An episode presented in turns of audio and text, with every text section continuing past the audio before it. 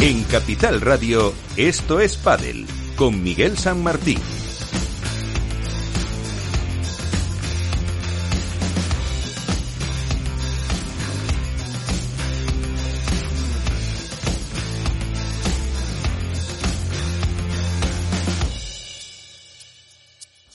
Muy buenas noches, un martes más aquí en la cita para los amantes del mundo del pádel con mucha competición, con el Máster de Madrid ya desarrollándose con la resaca que dejaba el triunfo de los eh, número uno en eh, la cita de Estocolmo, Lebrón y Galán, que vencían en la final a Paquito Navarro y a Martín Dineno, y las chicas que la pareja 2, en este caso Ari y Paula, se imponían a Ale y Gemma, a la número 1. Estas eran algunas de las referencias que tendremos, con muchas, a Madrid y también, como no, hablaremos de la Federación Española de Padel. Pero para no entretenernos eh, más, recuerden con este nuevo horario a las diez y media de la noche que comenzábamos el martes pasado, luego nos pueden escuchar en todas las plataformas de podcast, eso sí. Eh, comenzamos ya y como siempre, la actualidad.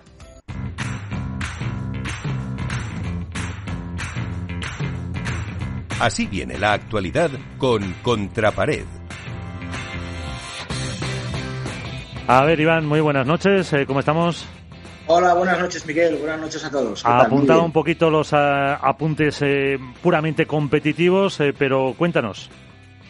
Bueno, la verdad es que, veramente, deportivamente hablando, hemos, hemos disfrutado de un gran torneo en Suecia en la cual pues los número uno del mundo, Alejandro Galán y Juan Lebrón, consiguieron otro título más después de revalidar el de Cascais.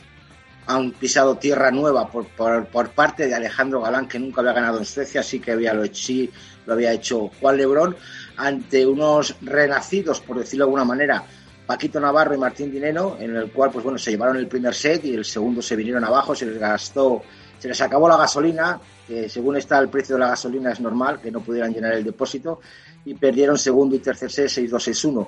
Me encantaría destacar sobre todo eh, el partido de semifinales contra Fernando Velasteguín y Arturo Cuello, en el cual eh, el Boss y el Rey Arturo tuvieron un 6-2-3-0 y Paquito y Martín levantaron el partido llevándose 4-6 y 5-7 en el, segundo y tercer set con un juego realmente espectacular. Eh, yo creo que la clave estuvo quizá en que Arturo empezó a fallar a partir del segundo set todos los remates que antes le venían. En un 5-5 con saque para Vela, eh, a Vela se le fue totalmente la cabeza. Y, bueno, pues ahí se tuvieron el break definitivo para llegar al 7-5. Yo creo que Paquito y, Paquito y Martín han renacido, también ganaron muy bien en cuartos de final a Fede Chingoto y Juan Tello 6-1, 6-4. Y la parte de Alejandro Galán y Juan Lebrón, pues bueno, pues siguen eh, en modo apisonadora eh, ganando sus partidos en 2C sin apenas sufrimiento, excepto igual en el tiebreak con Mike Yanguas y Coquinieto. Pero me encantaría destacar y creo que va a ser un tema de, no de debate, porque creo que en este momento estamos todos eh, unidos en este sentido, sobre todo lo ha explicado nuestro compañero Alberto Bote, que bienvenido después de sus grandes y bendecidas vacaciones por Costa Rica, eh, ha hecho un articulazo tremendo sobre la capacidad mental y regenerativa de, de Juan Lebrón, que recomiendo su lectura, en la cual yo creo que el cambio de, eh, mental y defensivo de Juan Lebrón, eh, yo creo que ahora, si antes era imbatible, le va a hacer todavía mucho, mucho, mucho más duro de batir. En el aspecto femenino, bueno, pues mm, la final, la vamos a decir la de siempre, por decirlo de alguna manera, Alejandra Salazar y Gemma Triay se volvieron a enfrentar a las número dos del mundo, Ariana Sánchez y Paula José María, pero esta vez eh, yo creo que el juego que hicieron Ari y Paula es para ponerlo en las escuelas, Miguel. Yo creo que el juego hicieron, desarbolaron por completo a Alejandra Salazar y Gemma Triay. Paula José María pudo en todo momento mantener atrás a Alejandra. Ari con su rulo a la reja no, eh, volvió loca a Gemma Triay y el resultado, pese a abultado 6-1, 6-1, eh, dice mucho del juego. Me encantaría también destacar por supuesto, a Marta Ortega y Beatriz González, que se volvieron a meter en semifinales después de la lesión de, Bea. O sea, eso significa que ha tenido una muy buena recuperación. Y, por supuesto, seguimos comentando, y les falta todavía ese puntito, a Verónica Virseda y Bárbara Laseras, que se volvieron a meter en semifinales y que están haciendo un auténtico temporadón. Seguimos en el aspecto deportivo, nos estamos metiendo ahora mismo ya, ya se está celebrando el, máster de la Comunidad de Madrid, el cuadro ya ha arrancado porque es máster y hoy ya comienzan los, los cuadros finales y bueno, vamos a ver lo que nos, lo que, lo que nos lleva, lo que nos depara este, este torneo, pero creo que, en el Wizzing Center eh, va a ser, perdón, en la caja mágica va a ser otro gran espectáculo y se espera un auténtico lleno en las gradas por parte de la, del público. Eh, otras cositas que tenemos que contar, pues bueno, pues se ha celebrado también el Campeonato de España de Selecciones Autonómicas de Pádel de Menores eh, en Jaén. Pues bueno, pues ahí lo que es el espectáculo como tal de, los chicos con todas las selecciones en categoría masculina, femenina, junior. Yo creo que ha sido un espectáculo como, como es siempre y que bueno, en primera femenina la campeona ha sido la Federación Catalana de Pádel eh, bueno, y la segunda ha sido la Federación Madrileña. En segunda masculina ganó, perdón, ganó la Federación Navarra y la subcampeona también ha sido eh, la Federación de Murcia. En segunda femenina ganaron los Canarias y en chicos quedaron campeones en segunda los, los canarios. Yo creo que, bueno, eh, aparte meramente de lo deportivo, hay que destacar la presencia de Ramón Morcillo en la entrega de premios. Hizo el esfuerzo físico, por decirlo de alguna manera, porque recordemos que tiene está enfermo, eh, parece ser que bueno, se medicó antes o se puso un gotero y pudo asistir a la entrega de premios. Y, bueno, pues hizo el esfuerzo de, estar ahí y después de todo lo que hemos comentado de la Federación Española de Padres, de, la, eh, el no dimisión, de la vuelta, de querer estar ahí, pues bueno, llama mucho la atención el que esté ahí. Me imagino, imaginamos que habrá tenido conversaciones con diferentes presidentes y habrá dado sus explicaciones que creo, y según dijimos la semana pasada junto con, Nacho de Padrazo, para mí credibilidad cero. Me gustaría comentar una cosita, Miguel. Eh, ayer, eh, sí, muy rápido, muy rápido. ayer en la analizamos en tertulia. Sí, en la presentación de World del Tour eh, apareció una foto en la cual aparecía Luis Torres, luego la concejala de deportes y el representante deportivo de la Federación Autonómica de Padres, perdón, de Deportes de Madrid, junto a Ramón Sí, junto a Ramón Morcillo y Pepe Lu, presidente de la Federación Madrileña Me parece una, una auténtica farsa y un auténtico esperpento que eh, por primera vez en la historia del pádel el presidente de la Federación Española de Pádel y un presidente regional hagan presencia, vamos, que no, no quiere decir que no estén en otros torneos, ¿eh? pero que se hagan una foto juntos después de todo lo que ha pasado, después de todas las tiranteces, después de todas las presiones que supuestamente se han hecho o se ha hecho uno respecto al otro, que aparezcan ahora juntos, me parece una falsedad tremenda y de una credibilidad cero. Ahí lo dejo. Ahí lo dejas. Bueno, así vale para unir eh, el pádel, por lo menos. Pues eh, ah, luego lo comentamos en tertulia. Gracias, Iván. De nada.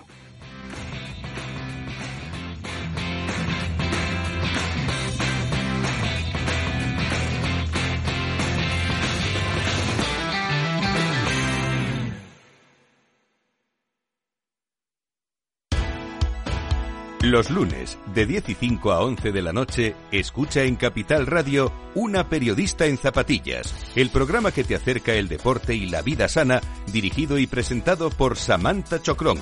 Información sobre carreras, entrevistas a profesionales de la salud, la solidaridad en el mundo del running, todo esto y mucho más te lo ofrece Samantha Chocrón, una periodista en zapatillas.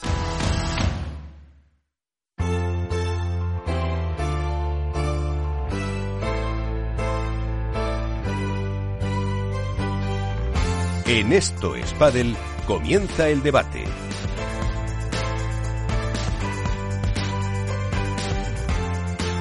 Y el debate que luego hablaremos de la Federación, hablaremos también del máster de la Comunidad de Madrid. Antes es saludar, además de Iván Contrapared, está con nosotros Álvaro López, Padel Spain. ¿Qué tal Álvaro? Muy buenas. ¿Qué tal Álvaro? Hola Álvaro, a la tercera. Se te escucha, pero bueno. Y también Nacho de Padrazo, ¿qué tal? ¿Cómo estamos? Pues eh, Nacho, no sé si nos escucha. Sí, sí, sí. Ah, vale. Os escucho, os escucho. Digo, qué, poco éxito. Pero bueno, en eh, primer lugar, lo que vamos eh, a saludar también es el, nuestro primer invitado al mister, al técnico, al coach, a Miguel Estioriri. Miguel, ¿qué tal? Muy buenas noches. Gracias por acompañarnos unos minutos. ¿Qué tal? Buenas noches, ¿cómo están?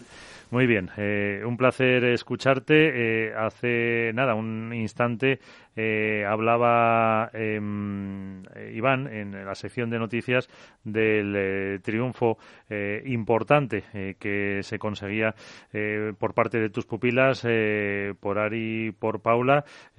a tenor del resultado, ¿te lo esperabas?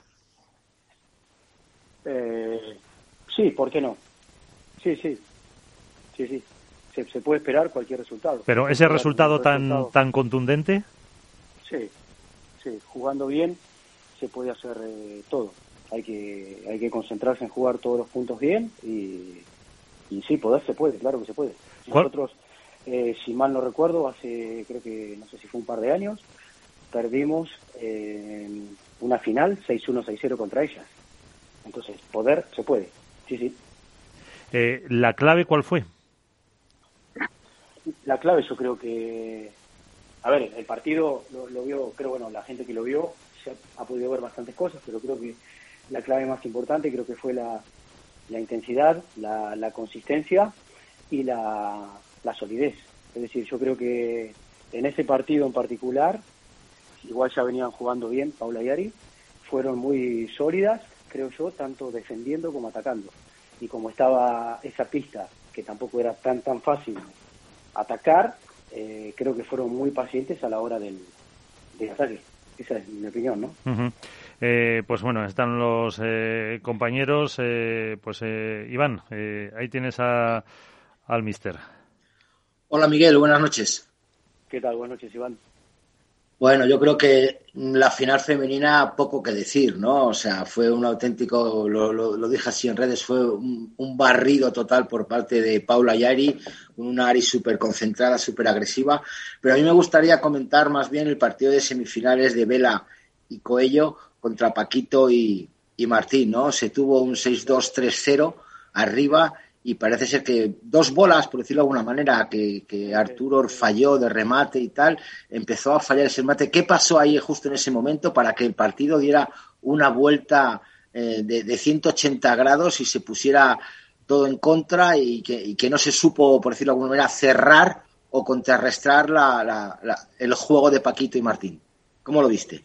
No, a ver, primero, el partido no, no, no cambia con, con la, la primera pelota que se falla es una volea de derecha abierta a la verja de, Vela cuando Paquito le, sube.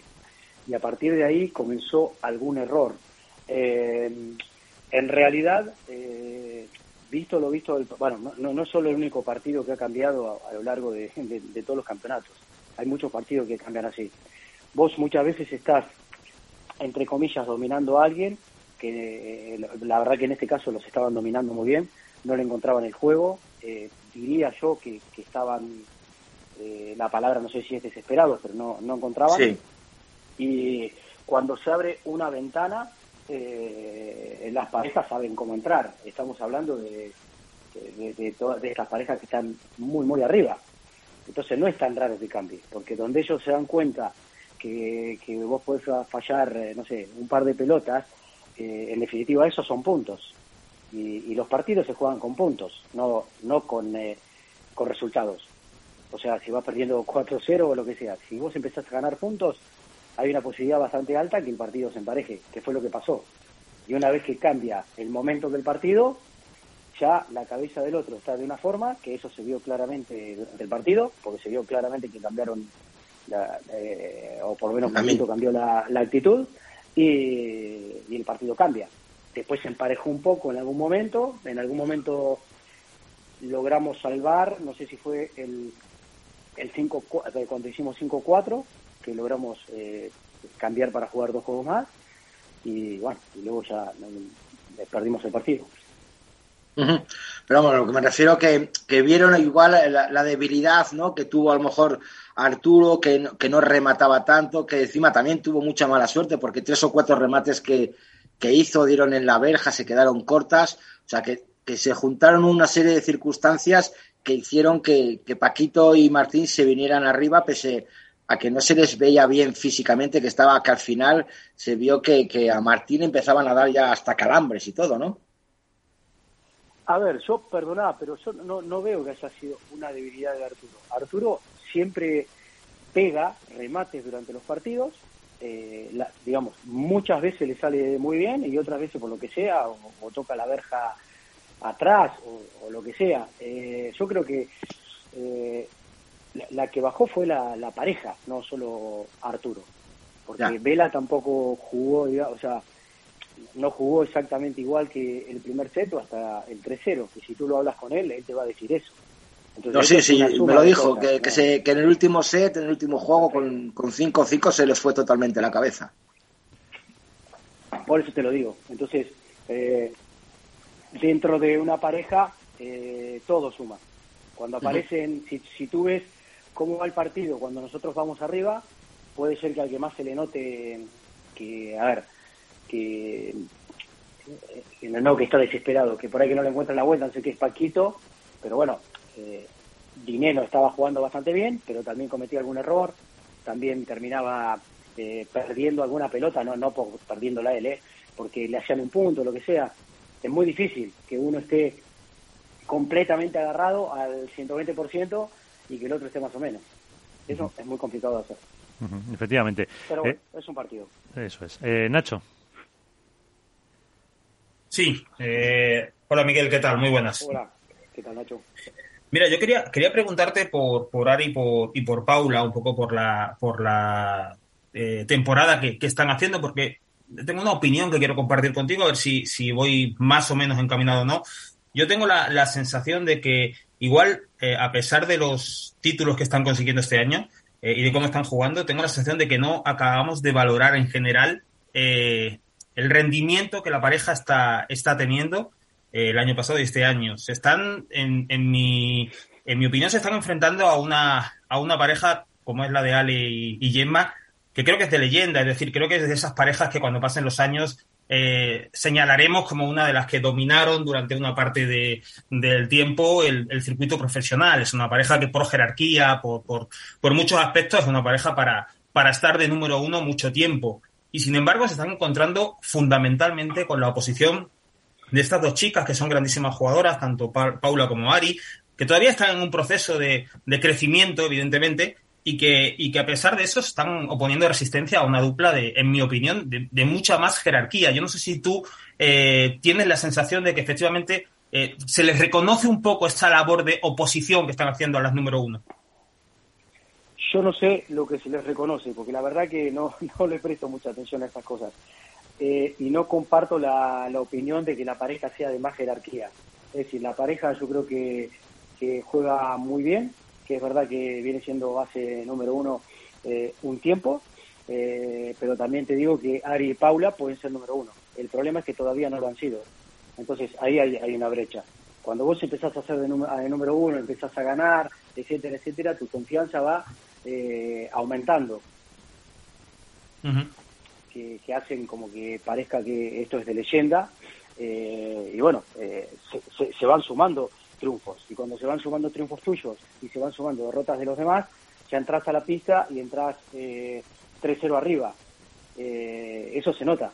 Pero a ver, en, en nivel yo no, no comparto la idea de que la otra pareja sea mejor que nosotros. Yo creo que ahora mismo hay un montón de parejas que juegan muy bien.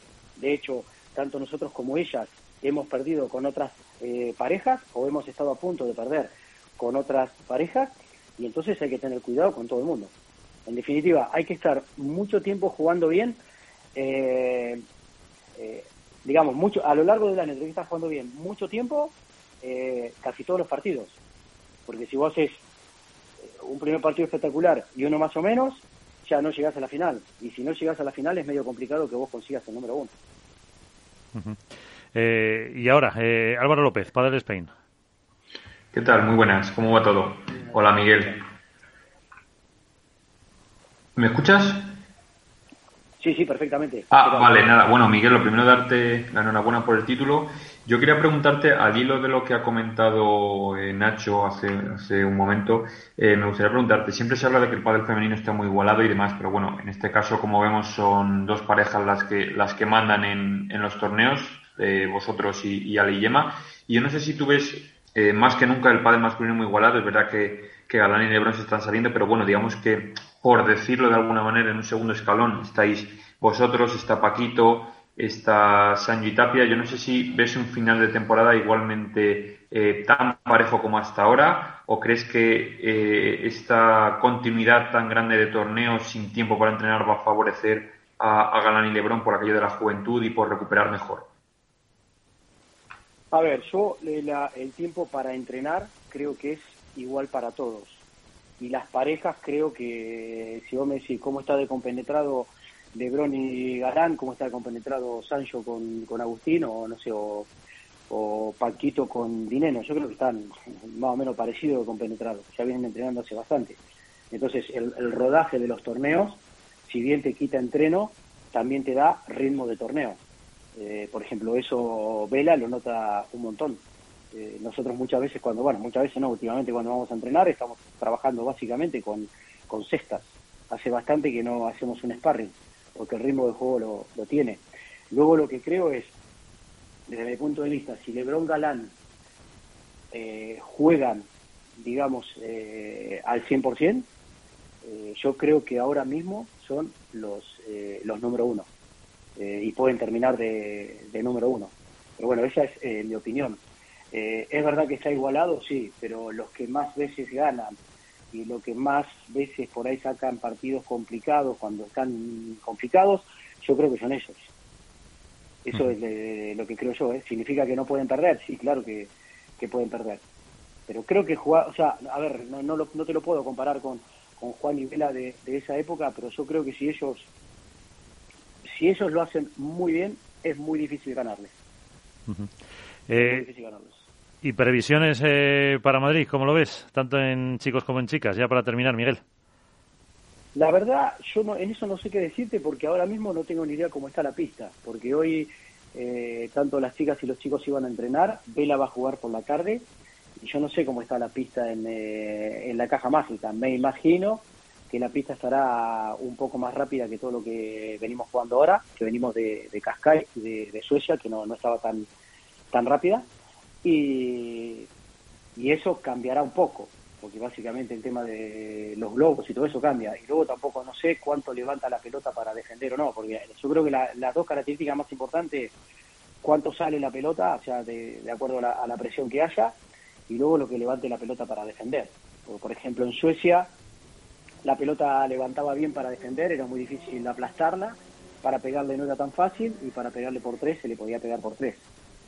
Entonces, como yo esos datos a uh -huh. día de hoy no, no los tengo, yo no sé qué decirte. Yo, yo creo que tendría que ser medio parecidos a, a otros torneos. O sea, uh -huh. yo no creo que Lebron Galán vayan a jugar peor ahí, ni, ni, ni, que los demás vayan, o, o, que Sancho y Tapia también vayan a, a, uh -huh. a jugar peor ahí. No, no, lo creo, no lo creo. Y, lo... y, va a ser muy duro porque eso es un máster, suma muchos puntos. ¿Lo aplicamos lo mismo para las chicas? Y para las chicas pienso exactamente lo mismo, porque en el caso que la pista esté rápida, hay que ver, te vuelvo a repetir, cómo está para defender. Eh, que le pueda, mira, te, te, lo pongo fácil. Eh, en las chicas, está claro que hay muchas chicas que rematan y que rematan muy bien, tanto para adelante como por tres, pero si vos tirás muy bien los globos, no es tan fácil rematar. Entonces pasa un poco por ahí los tiros porque si no se puede defender demasiado bien porque la pelota se cae, que es cuando más difícil es tirar los globos, eh, ahí puede haber una diferencia. Si no, con buenos globos, esto sí, yo siempre opiné lo mismo. ¿eh? En el pádel, si vos tirás buenos globos, a ver, con los chicos está un poco más complicado, con, con una pareja, digamos, o con eh, dos parejas. Pero si tirás bien los globos, eh, bien los globos que tengan las características necesarias, ¿eh? Que tengan la velocidad necesaria, la distancia, etcétera, etcétera eh, se puede seguir jugando al pádel. Pero claro, hay que tirar bien los globos. Y de hecho, para que te una idea, Galán Lebrón están tirando muy buenos globos. Pues eh, muy buenos globos. Nos fijaremos en estas claves que nos da uno que sabe mucho, Miguel Estiorilli, y lo veremos allí en persona. Eh, pues muchísimas gracias eh, por estar con nosotros, de verdad, en, en un día con muchos eh, compromisos, así que muchísimas gracias, que te vaya muy bien y, y nos vemos por el por el, la caja mágica. Un abrazo. Muchas gracias a vosotros. Un abrazo fuerte para todos. Hasta luego. Gracias por la entrevista. Adiós. Pues eh, las eh, palabras eh, de uno que sabe mucho y habrá que estar atentos a esos globos. Y saludamos a, no sé si después de unas inmerecidas o merecidas vacaciones, yo no sé en las noticias lo que ha dicho Iván sobre las vacaciones de Alberto. La verdad que no, no me acuerdo, pero bueno, Alberto Bote de Padel Club, del podcast de la SER y del diario AS y de la Dormilona, que también ha ponderado antes Iván.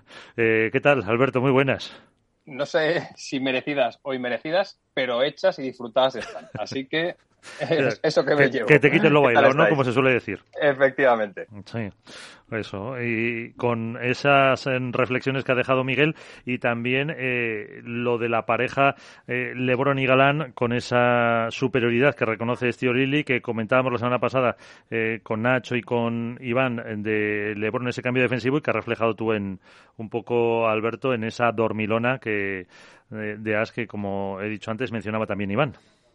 Sí, bueno, yo es que voy un poco en la línea con respecto a Lebron Galán y soy reiterativo, pesado y, sé que estoy muy vinculado a lo mejor porque defiendo el proyecto de los números uno desde hace dos temporadas. Creo que es el proyecto más solvente y fiable que hay a lo largo de una temporada. Creo que en rallies cortos sí que puede haber otros que le planten cara. Ya pasó con Sanjo Vela la temporada pasada, con Paquito y Martín, con Sanjo y Tapia pero me parece que ya no solo la eficacia que tienen a nivel de la obtención de títulos, sino la mejora constante en la que viven inmersos. Si hacemos un poco de retrospectiva, las temporadas que llevan, que está la tercera, eh, la siguiente a la anterior siempre es mejor que la que le precede. Con lo cual, eso habla de que hay un margen de mejora todavía en el proyecto Lebron Galán y juegan mejor hoy de lo que jugaban cuando comenzaron y mejor que la temporada pasada, con lo cual habla, como digo, de, una evolución.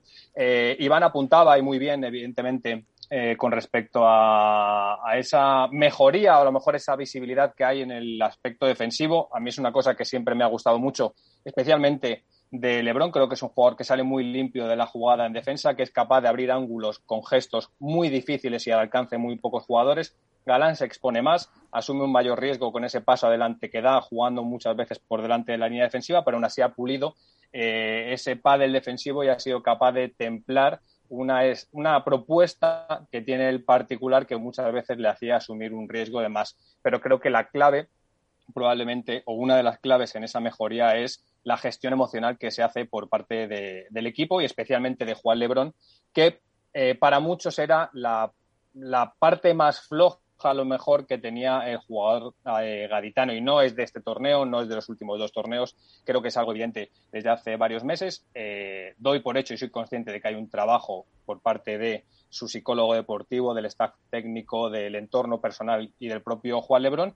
Y como cerraba el artículo, al final eh, creo que Lebrón en muchas ocasiones se ha expuesto y se ha ganado la crítica porque sus actitudes dentro de la pista eh, estaban lejos de lo que un deportista profesional tiene que mostrar tanto como deportista como como ejemplo y creo que ahora es el momento de reconocerle bueno pues ese cambio esa madurez ese proceso de madurez en el que está inmerso y la mejoría que vemos que es evidente. Ya no solo porque no gesticule o no creo que es algo intrínseco a su propia personalidad. Es un jugador natural sincero muy espontáneo efervescente como lo era Paquito Navarro por ejemplo o como lo es Paquito Navarro es su carácter pero creo que es de alabar que esté en el proceso de búsqueda de una mejoría como, como deportista. Probablemente tropezará, probablemente en algún momento no será el ejemplo que a lo mejor sí lo está siendo ahora, pero creo que hay que reconocer que Lebron eh, ha cambiado y ha cambiado para bien. Ya digo, no solo en sus gestos, sino en el mensaje. Cuando hay el paso por banquillos, el mensaje de Lebron es en positivo,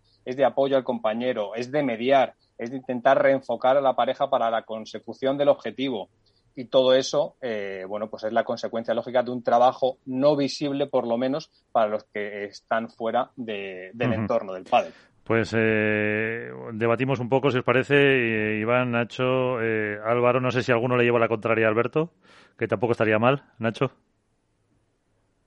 bueno, no, la contraria no. Yo creo que lo que dice es cierto. Lo que sí sé, lo que sí tengo la impresión, yo, yo desconozco si, si lo del caso de Lebron es un caso de madurez o, o, no, no lo sé, no, no, tengo esa información ni tengo esa proximidad para, para, para saberlo, pero sí tengo la impresión de que se está adaptando a eh, el pádel actual. Quiero decir, yo a mí me sorprende, me ha sorprendido mucho durante mucho tiempo las exacerbadas críticas que recibía LeBron por su gestualidad por la gestión de los momentos más eh, críticos durante un partido, porque eso, esa, esa forma de comportarse de LeBron, primero que ya hemos visto a LeBron durante su trayectoria, antes de estar visible en el escaparate del número uno, quiero decir que eso era suyo, y luego porque había otros jugadores que también han actuado de una forma muy similar. Yo he presenciado partidos y torneos en los que otros jugadores, número unos también, han actuado eh, de forma que sorprendente. Vamos a dejar el calificativo ahí.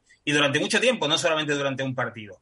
Sin ir más lejos, sabemos perfectamente que la pareja número uno, eh, Vela y Juan Martín, durante mucho tiempo tuvieron sus tiranteces, por decirlo de alguna manera, eh, y ha habido torneos en los que, en fin, igual cruzaban cuatro, palabras en, toda la competición.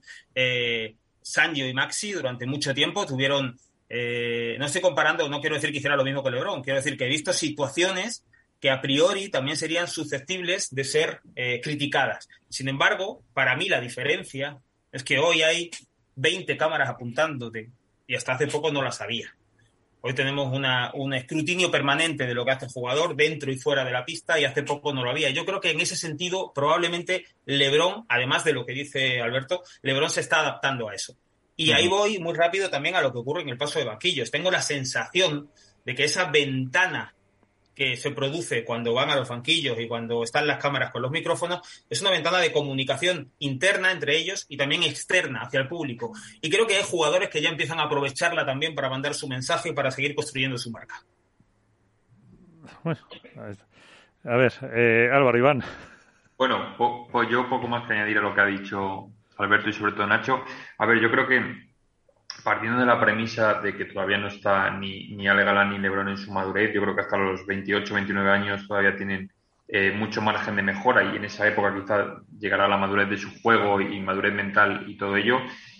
Al final el cumplir años también para ciertas cosas sienta, sienta bien y yo creo que, que Lebron ha aprovechado no solo eso, sino todo el trabajo eh, psicológico que lleva detrás. Al final un número uno tiene que ser eh, por lo menos sobre el papel, el más completo en todos los aspectos, o el mejor. Y yo creo que Lebron sabía que en ciertos aspectos flaqueaba, no solo, por ejemplo, lo que hemos hablado de, en defensa, sino flaqueaba mucho en, digamos, en madurez mental, en, esa capacidad de, expresarse y que cada vez que abriera la boca no subiera el pan, tanto dentro de la pista como fuera de la pista. Eh, comentarios a sus compañeros lo hemos visto un montón de veces en canutazos a pie de pista, eh, hemos visto cómo ha sido criticado en redes sociales eh, por las cosas que decía o porque a veces no sabía ni expresarse.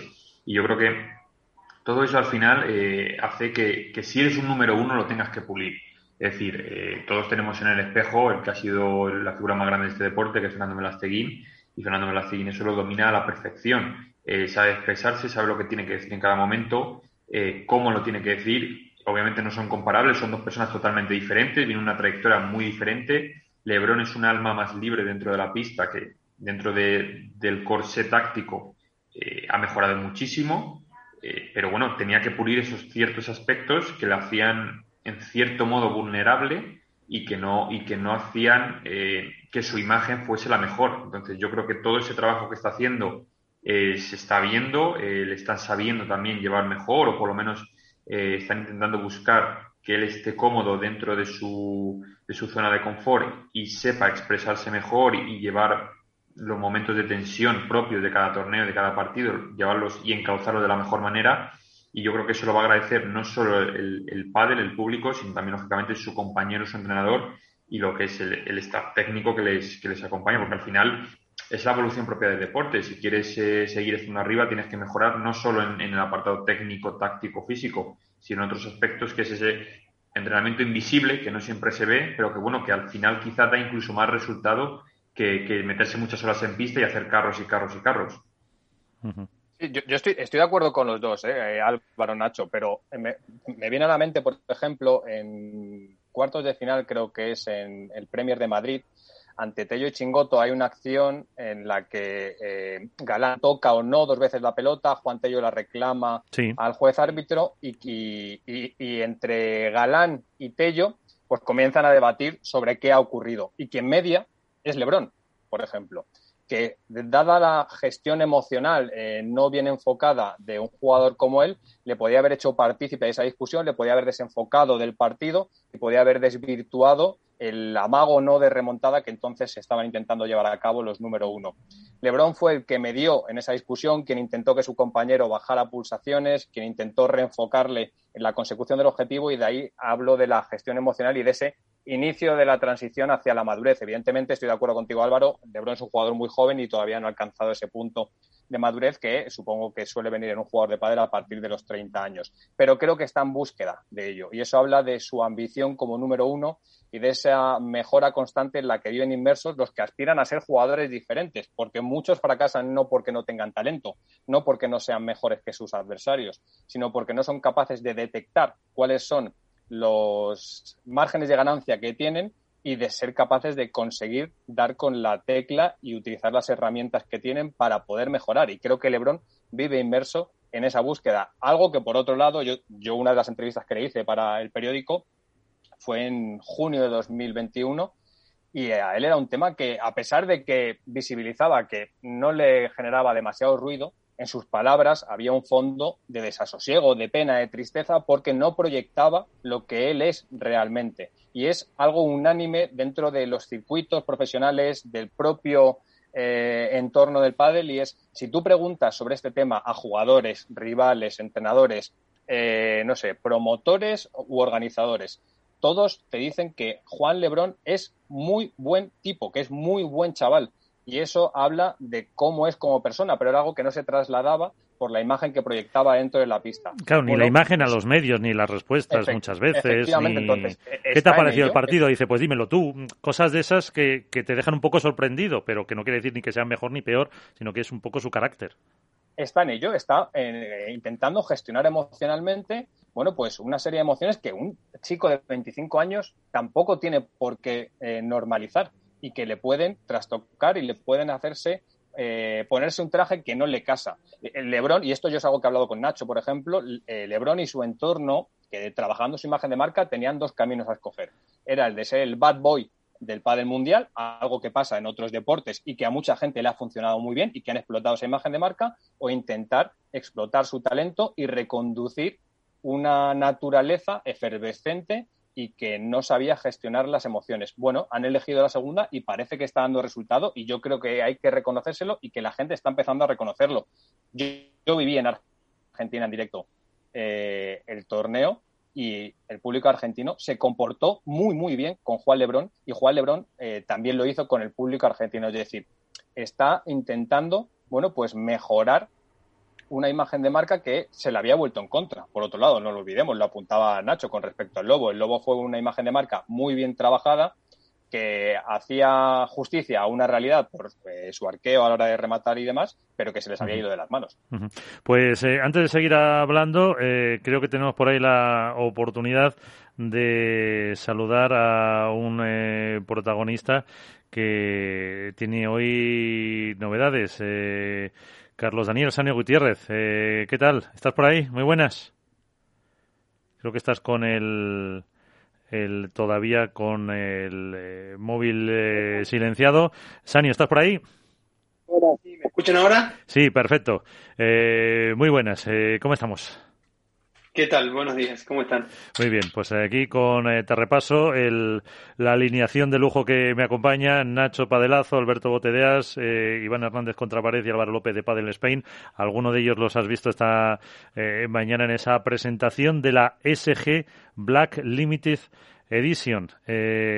tu nueva pala, supongo que contento por esa nueva etapa. Sí, la verdad que bueno, estuve con ellos, con alguno de ellos y la verdad que muy contento, muy eh, salió todo muy bien y bueno. Bueno, con, mucha, con mucha paciencia con ellos, ¿no? sí, bueno, pero eso ya estoy acostumbrado. Pero bueno, pues eh, ahora te ahora te preguntarán por mí por aquí. Em, eh, lo anunciabas, yo creo que fue antes del verano, si no me equivoco, pues eh, sobre finales de julio, el 20, 20 y algo de julio, ese cambio, ¿qué, ¿qué, te aporta ahora esta, esta nueva marca? hemos encontrado mucho feeling entre ellos y, y yo la verdad que no conocía eh, internamente la marca, siempre desde fuera y la verdad que estoy muy cómodo, estoy muy, muy bien, me tratan muy bien, es una marca que tiene muchísimas ganas, que ya está consolidada en, una de las marcas top. Y bueno, eh, yo intentaré trabajar de la mejor manera, dar mi, sumar mi, mi granito de arena y a ver si podemos tener un, un buen presente y un buen futuro juntos. Eh, el presente y el futuro pasa por Madrid. Eh, ¿Cómo lo afrontáis este torneo? Bueno, eh, la verdad que después del parón que tuvimos, esos 15 días que tuvimos, la verdad que yo considero que no hemos vuelto al nivel que, que traíamos en la mitad de temporada, pero, pero bueno, con ganas de volver a sentir buenas sensaciones, con ganas de volver a competir bien y, con ganas de, estar en instancia final y en este máster que es importante. Pues eh, Alberto y Álvaro los dejo para el final porque eh, han estado contigo. Eh, Nacho García de Padelazo, ahí tienes a, a Sanio. Hola Sanio, ¿qué tal estás? ¿Qué tal? Muy bien. Mira, yo quería aprovechar para preguntarte, porque eres un jugador que cuando, cuando tienes la oportunidad de hablar delante de un micrófono, eres un jugador que dice cosas y cosas muy interesantes, que muchas veces eh, no es lo habitual cuando uno termina un partido o un torneo, de que muchas veces pone uno el piloto automático, tú sueles dar claves bastante interesantes a quien las quiere escuchar. Y yo quería preguntarte por una de ellas que has repetido a lo largo de esta temporada y que me, y que me ha suscitado mucho interés y es sobre tu compañero Agustín Tapia. Has dicho más de una vez que él eh, tiene potencial para ser número uno. Mm, desde luego, el chico es, es, un, es un tornado. Ahora bien, has dicho que debe aprender también de alguna manera, no sé si es el textual o no, a jugar feo, a jugar aquellos malos momentos de un partido en los que uno eh, no es número uno por brillantes, sino por, por base, ¿no? por consistencia, por saber jugar esos momentos críticos de un partido. Eh, ¿Puedes explicarme un poco esa, esa, ese mensaje que alguna que otra vez has trasladado este año? Sin ir más lejos, te pongo el ejemplo de los número uno es fácil. No, no hablo de nosotros, sino de los número uno. Eh, ellos, cuando juegan bien, son muy superiores a todos, pero también se los ha visto pasar malos momentos, perder primero set, pero al final terminan sacando ese plus y ese poquito más que tienen casi contra todas las otras parejas y se hacen fuertes en base a la solidez, al sacrificio, a sufrir, a defender bien, a, dejar todo en cada bola y creo que esa es la clave para ser número uno. No, no, no vas a ser, yo creo que no, no vas a ser número uno siempre jugando perfecto ni, ni siendo infinitamente superior a los demás. Simplemente muchas veces toca agarrarse, toca hacer lo que toca y, y, no hacer más, ¿no? Si hay una pista que no se puede hacer mucho, aprender a sufrir y a sacar lo mejor posible de la situación que estás viviendo en el momento. Y en eso nosotros todavía nos toca aprender. Nosotros es como que todo el tiempo nos gusta gustarnos. Y al final no va de eso, sino de, saber que, el de enfrente tiene mucho mérito, que el de enfrente es igual o mejor que tú, y aceptarlo y, luchar cada bola como si fuese la última. Iván. Hola, Sancho, muy buenas noches. Soy Iván, ¿qué tal? Mira, yo quería preguntarte sobre, sobre dos parejas en las cuales más o menos os habéis enfrentado muchísimas veces, ¿no? Eh, os habéis enfrentado a Juan y Ale, eh, ya que creo en, siete semifinales y solo habéis perdido una, fue la de Madrid. Y luego la otra pareja que la que habitualmente os estáis cruzando y que estáis teniendo a lo mejor peores resultados, os cuesta más ganar, es Vela Coello. ¿Con qué, con qué pareja te eh, quieres evitarte enfrentar? Si con Juan y Lebron, porque a lo mejor en semifinales estáis ganando todas, o con Coello y, Arturo, que os, que os pone quizá en más, en más problemas, os cuesta más ganar, pese a que supuestamente y por ranking sois superiores. ¿Corregirte o no? Sí, claro, corrígeme siempre. Vale. Eh, no hemos ganado nunca una semifinal contra Lebron y Galán. Donde hemos ganado en finales y fue en Cascais. Cierto y, finales, y, fue, y fue la, en Cascais la primera vez que nos ganan en una final, pero en todas las semifinales habían sí, ganado. ganado, sí, era al revés, la pregunta era así, porque en Madrid Se, la, se, la, planteé yo a Lebron que, nunca en semifinales eh, ellos os habían ganado, en cambio en finales ya habéis ganado todas. Por eso te digo que, ¿con qué te quedas? Prefieres siempre, obviamente, llegar a la final, ¿no? quedo con que evidentemente a nivel estadístico hay dos parejas que nos juegan muy bien. Una porque creo que es la mejor del mundo, que es LeBron y Galán, que nos juega muy bien a nosotros y le juega muy bien al, al 99,9% de la humanidad que, tiene una pala en la mano. y la otra porque creo que tienen un jugador con muchísima experiencia como es Velateguín, tienen un jugador con muchísimo hambre como es Coelho y, y que aparte de tener muchísimo hambre tiene muy claro, muy claro lo que quiere es un chico que yo lo conozco hace años, que he tenido la suerte de compartir muchos años de entrenamiento ahí en Valladolid.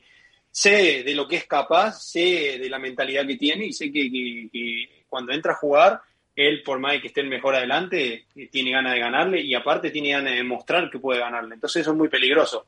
Y nosotros nos hemos encontrado con una pareja que realmente nos da mucho dolor de cabeza y, más, de los últimos cuatro enfrentamientos solo hemos ganado uno. Está claro que es una pareja que que nos tiene muy estudiado, que sabe dónde nos hace daño y nosotros de ahora toca trabajar para contrarrestar eso, sin olvidarnos de que podemos perder contra muchos, pero la estadística dice que, los que más nos ganan son Lebron y Galán y Bela Coel. Sí, porque es la primera vez que no llegáis a unas semifinales en todo el año. También habíamos tenido muchos partidos apretados. Yo siempre digo que, que el estar en 14 semifinales no es que ha sido superior claramente a todos. Por ahí has ganado dos puntos de oro en un partido y, te ha dado, y te ha dado el, triunfo. Pero nosotros sabíamos que en cualquier momento eso podía cambiar y que ese punto de oro que habíamos ganado la semana anterior podía caer para ellos y el otro día de cinco puntos de oro perdemos cuatro y se nos va el partido entonces. Sí, sí, correctamente. Eh, Nacho, no sé si tiene otro punto y ya le dejamos a Alberto y Álvaro. Eh, yo me voy a retrotraer un poco a la final de Valencia, eh, que le dieron la vuelta a, aquella final entre, entre Ale y, Lebron, para preguntarle a, a, Sancho si podría contarnos eh, cuando el partido es prácticamente un tiroteo en el que tus dos rivales no dan tregua, no dan un respiro, están devorando el partido golpe a golpe y, además tu compañero es otro jugador que, que, va en esa línea. ¿Qué sientes? ¿Cómo eres capaz de atemperar un poco el paso? Yo, yo recuerdo de esa final que escribí un artículo en el que dije que eras como Sebastián Bach al frente de una actuación de Metallica. Era como eh, tratar, de, rebajar un poco aquello y decir, eh, juguemos, pero juguemos bien, juguemos tranquilo. No, sé, no sé cómo lo vives dentro de la pista. Bueno, tal cual, creo que, lo, resumiste bien y, y creo que es tal cual lo que decís es como de repente están en el recital de rocks, de rock y que haya uno ahí a la derecha eh, cantando ópera, ¿no? Eh, eh, es complicado, ese de la ópera soy yo. Y bueno, poco a poco intento ganar mi terreno, intentando ser inteligente, intentando contrarrestar todos los puntos fuertes que tienen los rivales, calmando un poquito y sabiendo utilizar eh, a mi compañero que también se suma al, rock de los rivales. Y, bueno, creo que en ese partido salió muy bien. Yo aposté, no encontraba hueco y ese partido aposté y le dije a mi compañero que iba a arriesgar un poco con el globo. Le digo, mira, Agus, necesito arriesgar con el globo y déjame tirar cuatro o cinco globos largos, pero es que si no logro tirar el globo a, 10 centímetros de la pared de fondo, es que no hay partido, es que nos vamos 6-2, 6-2, 6-2, 6-3, 6-2, 6-4 salió en un juego que, no me acuerdo cómo hice, saqué dos bolas muy de abajo y tiré dos globos buenos y a partir de ahí empecé a intercalar los globos de fondo muy, muy largos con globos de volea, que le da menos tiempo a retroceder. Y salió, salieron globos espectaculares. Yo sé que ganando la red, con mi compañero que tengo una cancha medianamente rápido, si yo hago un despliegue físico y sufro por arriba, en algún momento mi compañero logra el, desequilibrio. En ese partido salió bien, pero lo que te digo, creo que me llevaron al límite. De todas formas, Nacho, te recomiendo el, disco de Metallica con la Filarmónica de Berlín. ¿eh? Lo escuché, lo escuché. Está, muy bien, está muy bien. También hay otro con la de San Francisco. Eh, eh, Alberto, Álvaro. Te quería preguntar porque hace unas semanas, unos meses, se generó un, debate, a mi modo de ver quizá un tanto vacío, porque para mí eres capaz de ser un crossover entre, entre esas dos facetas, pero se, pululaba ese debate sobre si eras más mago o estratega.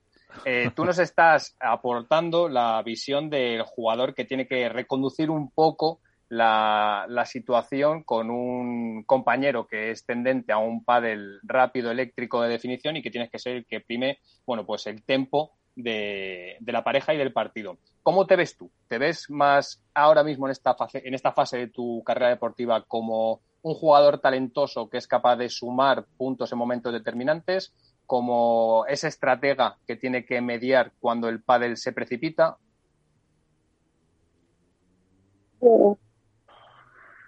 no es fácil la pregunta, pero tendría que, es más una pregunta para, para mi entrenador, pero sí, yo creo que, que por momentos tengo que calmar y, ser el estratega y tratar de llevar las cosas al límite para que se iguale todo, tanto del lado de los rivales como del lado mío.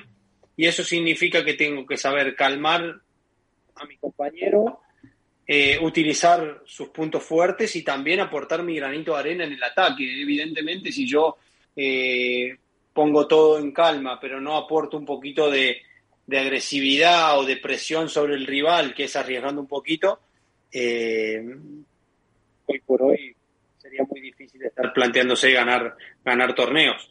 Creo que por suerte este año he logrado las dos, las dos cosas, ¿no? estar bien físicamente, que eso me ayuda a mantener mucho la red, saber sufrir por arriba, ser agresivo cuando toca y también ser muy táctico, muy estratega y muy, y muy pasivo cuando, cuando tengo que, calmar todo.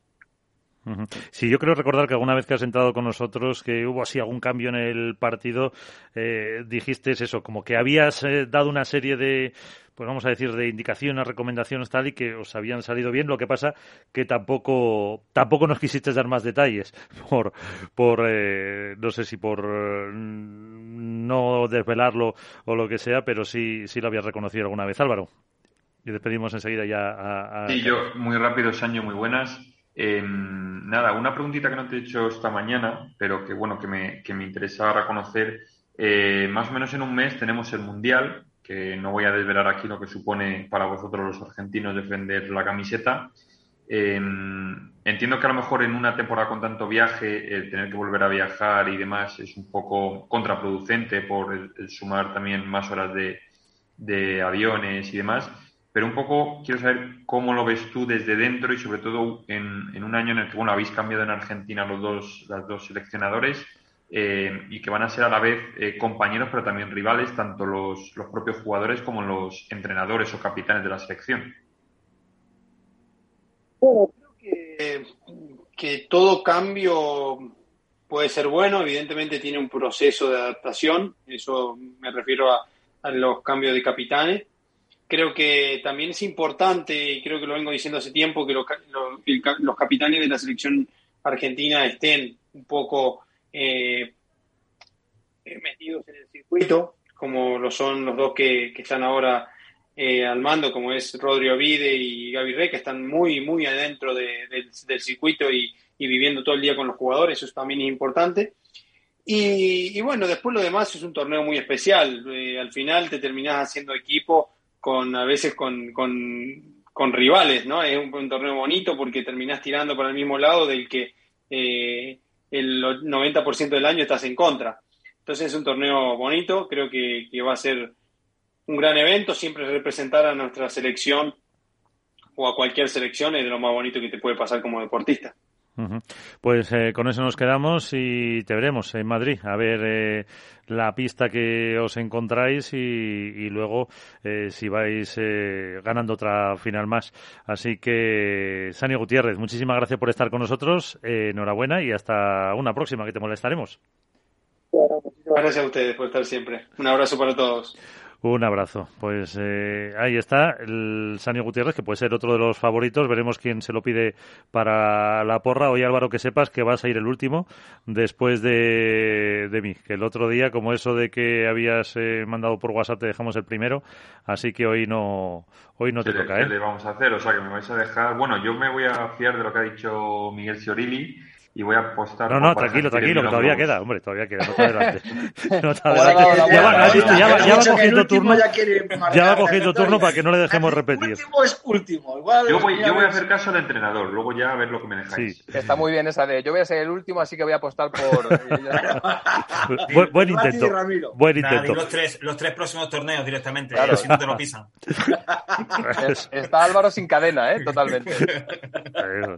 bueno, eh, hablamos un poquito también, eh, bueno, si que luego hablamos sino de competición también eh, de la federación o de las federaciones, porque eh, antes, por hacer un apunte, eh, por lo que ha mencionado Álvaro del Mundial, eh, ¿qué os parece ese cambio? de la sede de Qatar a, a, los Emiratos Árabes, si no me equivoco, ¿no? A Abu Dhabi es. A Dubái. A Dubái, pero sí, es, pertenece a Emiratos Árabes, ¿no? Es una de las capitales de los Emiratos, sí. Álvaro.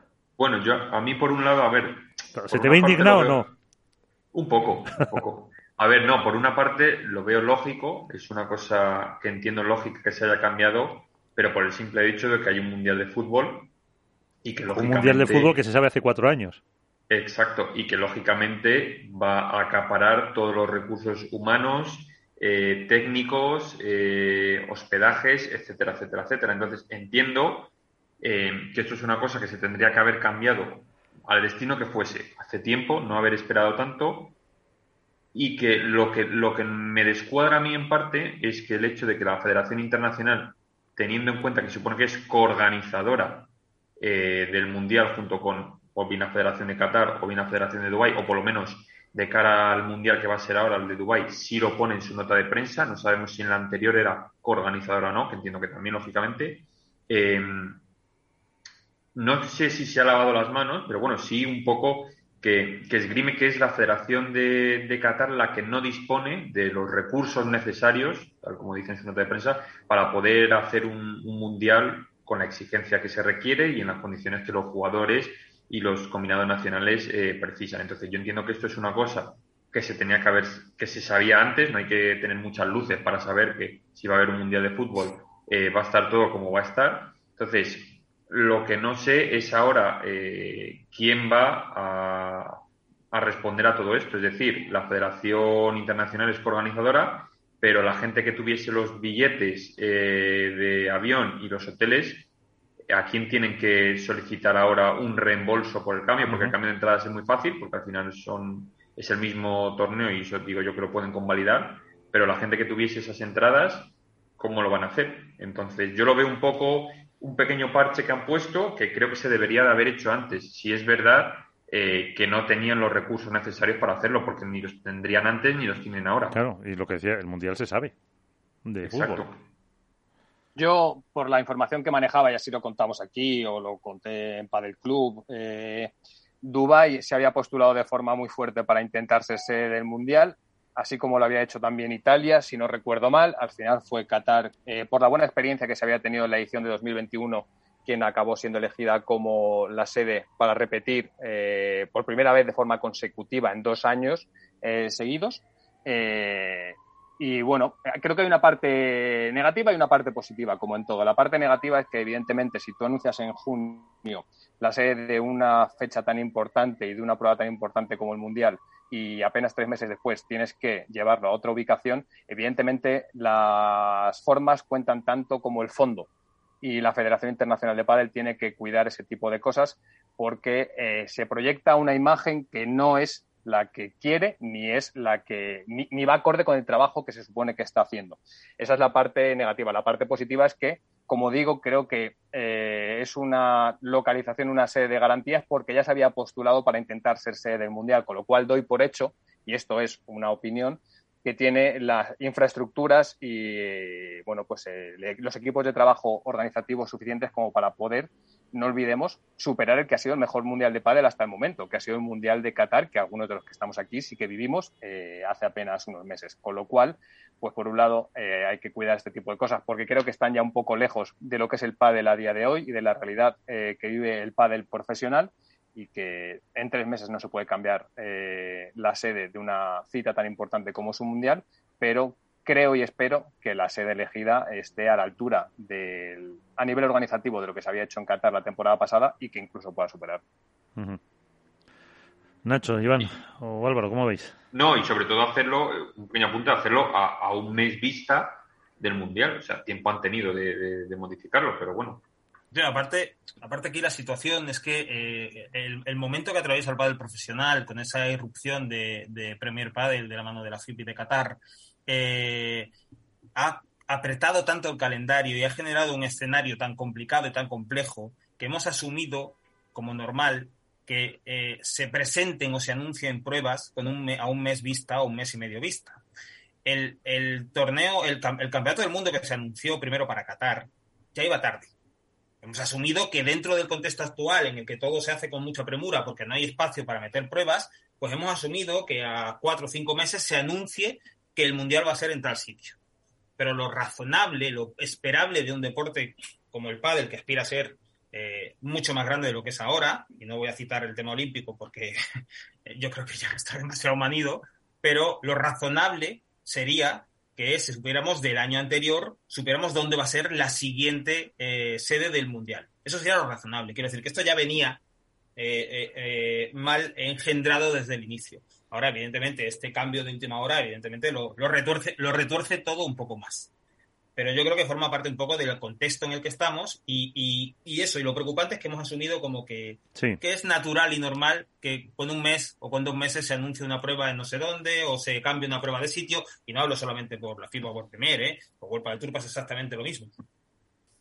Sí, pero por, eso hablaba, por eso hablaba yo, Nacho, que hay que cuidar tanto las formas como el fondo. Es decir, se puede hacer un gran mundial y seguro que será un gran mundial, pero se debe cuidar cómo se hacen las cosas, porque al final se puede generar un perjuicio al usuario amateur, eh, al consumidor. E, e, evidentemente doy por hecho que, vamos, digo nadie y seguro que no me equivoco, tenía comprado vuelos, eh, tenía reservado hotel para irse a un sitio como Qatar para ver un mundial. Y, y entiéndase nadie por muy poca gente. Pero se deben cuidar las formas porque se tiene que proyectar una imagen eh, acorde con la realidad que creemos es la del pádel y más hablando del máximo organismo internacional que rige el pádel, que es la Federación Internacional de Pádel. Pero, no, pero no es solo una cuestión de forma, Alberto, es una cuestión de fondo. O sea, quiero decir, la decisión, tomar una decisión de pádel a tres meses, cuatro meses del Mundial, designar dónde se va a celebrar, no es una cuestión de forma, es una cuestión de fondo, es una cuestión de planificación.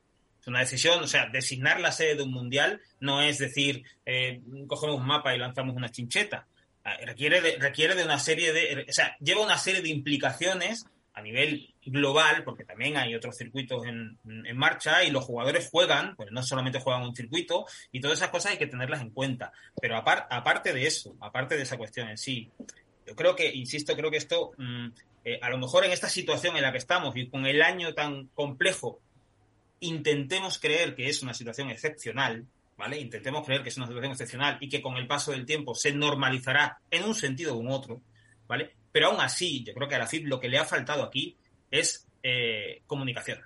A FIP le ha, faltado salir y explicar exactamente, explicar exactamente por qué se va a Dubai. Está muy bien lo de contar que es por un, premio mayor y que es histórico, bla, bla, bla. Todo eso está muy bien, lo sabemos, ¿vale? Pero deberías explicar por qué a un mes y medio de un mundial han tenido que cambiarlo evidentemente que si es el Mundial de Fútbol, que tal, eso desvelará que ha habido una cierta eh, falta de planificación, no sé si de la FIP o de Qatar, no sé de quién será, pero deberían explicarlo. Pero yo, Nacho, creo, creo que esto, eh, a nivel comunicativo, y estoy de acuerdo contigo, creo que tiene que ver con respecto a que el Mundial de 2020 se pasa a 2021 y para no fagocitar a esa cita mundialista, todo se va posponiendo. Y esa eh, demora en anunciar la sede en la elección y el anuncio de la propia sede es la que lleva a que se haga en junio a falta de cuatro meses vista y que apenas dos meses después se tenga que recorregir algo que hubiera llevado pues, probablemente una situación bastante compleja de, manejar, con lo cual estoy de acuerdo contigo, a nivel comunicativo hay un margen de mejora enorme, es algo que desde aquí hemos apuntado y de forma proactiva y en positivo con respecto al trabajo que tiene que hacer la Federación Internacional de Padel, que está haciendo un trabajo muy bueno en muchos ámbitos, pero que a nivel de comunicación pues tiene mucho, mucho, mucho margen de mejora y creo que eh, tiene que ver, creo que el engendro, como tú dices, de todo esto es precisamente no fagocitar el Mundial que se celebró en noviembre del año pasado. ¿eh? Esa, es mi, esa es mi sensación. En cualquier caso, debería, yo creo que estipularse que como tarde, el, cuando estás disputando un Mundial se anuncie ya el siguiente. Eso yo creo que debería ser lo, mínimo, con trabajar con una... Eh, mínima planificación. Eh, antes de entrar también en temas más domésticos, ¿qué te apetece, Iván eh, o Álvaro? ¿Algún apunte más sobre, o Nacho, sobre el, Mundial? Pues, yo afirmo todo lo que han dicho todos mis compañeros. A mí no me parece lógico que, que sabiendo que el Mundial de Fútbol se iba a celebrar en Qatar hace cuatro años, eh, haya habido una reunión de la FIB hace tiempo para dilucidar qué, país podía hacer el Mundial, que si Qatar, que si Italia, Valencia también se postuló, eh, se valoraron todas las opciones, eh, hospedaje de todo, instalaciones de todo, y que se cediera por Qatar eh, bien porque ya tiene instalaciones, por el éxito del Mundial del pasado, pero habiendo otras ciudades que se habían postulado y que tenían las mismas posibilidades, el cambiarlo ahora mm, sí que me, parece un error por parte de la FIP.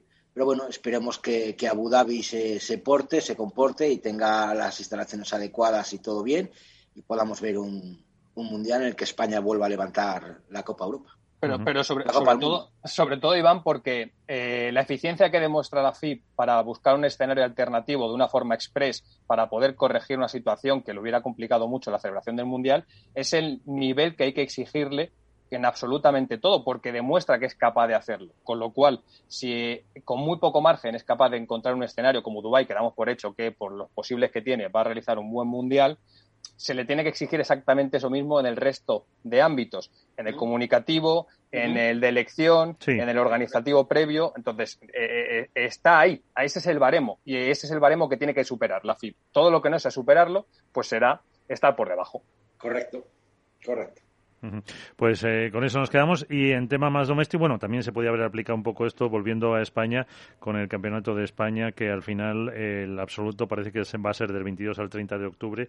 Eh, la verdad que no sé dónde, pero también veremos a ver quién, quién compite por si coincide con algún, algún torneo de la FIP. Que eh, si no me lleváis la contraria, el que se especulaba de Miami no se ha anunciado todavía, ¿no? No se ha confirmado. Eh, que se coincidiría con el Campeonato de España. No, no, han dicho absolutamente nada. Nadie sabe. Tenemos solo la cita de México pendiente. ahora, mismo el Premier La, primero que creo, la Federación Española de Padel tiene otros problemas Más, más, importantes. No, pero hablaba, de eso, por la planificación de, torneos, me ha recordado Nacho eso, porque si, si había un. Eh, eh, un Premier Padel en, Miami pues podría coincidir con ese con esa celebración del Campeonato de España absoluto. a mí me gustaría que coincidiera, fíjate lo que te digo. A mí me gustaría que coincidiera. Hablando de Metallica, hablando, de, rock and roll, voy a sacar, ha venido el solista. Venga. Voy a sacar eh, A ver, jefe. Pero Sí, te voy a decir por qué, Yo sé que es que, que, luego me van a dar caña y vosotros sois los primeros que me vais a dar caña y que luego me decís en privado que no tengo que dar tanta caña. Eh, primero, yo creo que está circulando por ahí, y lo sé, una encuesta a las chicas de qué jugadoras quieren participar en el Campeonato de España. El Campeonato de España supuestamente lo va a hacer, lo va a organizar la misma empresa que organiza los Challengers de World del Tour. Eh, no se sabe ni sede ni lugar, no creen que no va a ser en un club, sino en un pabellón grande y tal, pero no se sabe la, la ciudad, por decirlo de alguna manera, sí que se sabe la empresa que lo va, lo va a organizar, va a ser la empresa que organiza los Challenger. Y te digo que me gustaría que coincidiera con Premier, primero porque a mí Premier me está encantando, así lo tengo que decir, y viví el Premier Padel de Madrid y me encantó el trato, la instalación y todo. Y segundo, por ver qué hacen los jugadores. Eh, si van a Premier o van al Campeonato de España. Porque también supuestamente si van a Premier, eh, oí voces por ahí y se dijo que el que jugador que no jugase el Campeonato de España no iba a ir al Mundial, pues a lo mejor si van a Premier y no van al Campeonato de España, tenemos que ir Alberto Bote y Iván Hernández de pareja número dos y Álvaro Lobe y Nacho Padelazo de pareja número uno al Mundial. Porque si no van los jugadores españoles, pues igual tenemos que ir nosotros. Entonces, quiero ver esa, esa encrucijada, ojalá no se produzca, también cierto, les voy a echar un poquito de bálsamo, ojalá no se produzca, los jugadores y jugadoras jueguen el Campeonato de España en las fechas indicadas, pero yo creo que la Federación Española de Padre ahora mismo está inmersa en un maremoto, en un maremoto tremendo después de, lo ocurrido en las últimas semanas y sobre todo de lo que he comentado al principio, después de la foto de ayer que me parece, por decirlo de alguna manera, la foto de la vergüenza, en el que dos personas que se han tirado cuchillos, que uno ha presionado al otro con papeles, con, posibles renuncias, ahora se hagan la foto como que aquí no ha pasado nada. Y, que, todo muy bien y que van a aguantar año y medio de, legislatura y que van a trabajar por el pádel y que va a ser todo muy bonito y, en rosas. Veremos a ver lo que pasa y que supuestamente va a haber nuevos nombramientos en la junta directiva. Veremos a ver qué, qué jugadores entran a jugar ese partido y por qué entran. Pero yo creo que, lo que ha pasado estos días, después de, los acontecimientos de, denuncias, amenazas, bueno, quito la palabra amenaza, perdón, quito la palabra amenaza, que si no luego me cae a mí la de querella, presiones y esas cosas que de repente todos estén juntitos y de la mano, mm, a mí me parece realmente increíble cuando es para decir, sí señores, si todos los presidentes, como dijo en la nota de prensa el presidente de la Federación eh, Española de Padre Morcillo, había hablado con todos los presidentes y todos estaban de acuerdo y todos estaban bien, yo creo que lo primero que debería hacer a, Ramón Morcillo es recuperar la vieja junta directiva. Volver a, volver a incorporar otra vez a Diego Gil, a Pepe el de la Andaluza, a otro y al otro, que supuestamente están todos de acuerdo y, que, y volver a seguir a trabajar por el pádel. Pero veremos a ver si lo hace o sigue teniendo la presión de la otra parte para no hacer esos, esos cambios y esas modificaciones porque eh, yo, que he estado un poco de vacaciones y que esto me coge un poco lejos. Un poco, un poco de vacaciones. Sí. y un poco lejos.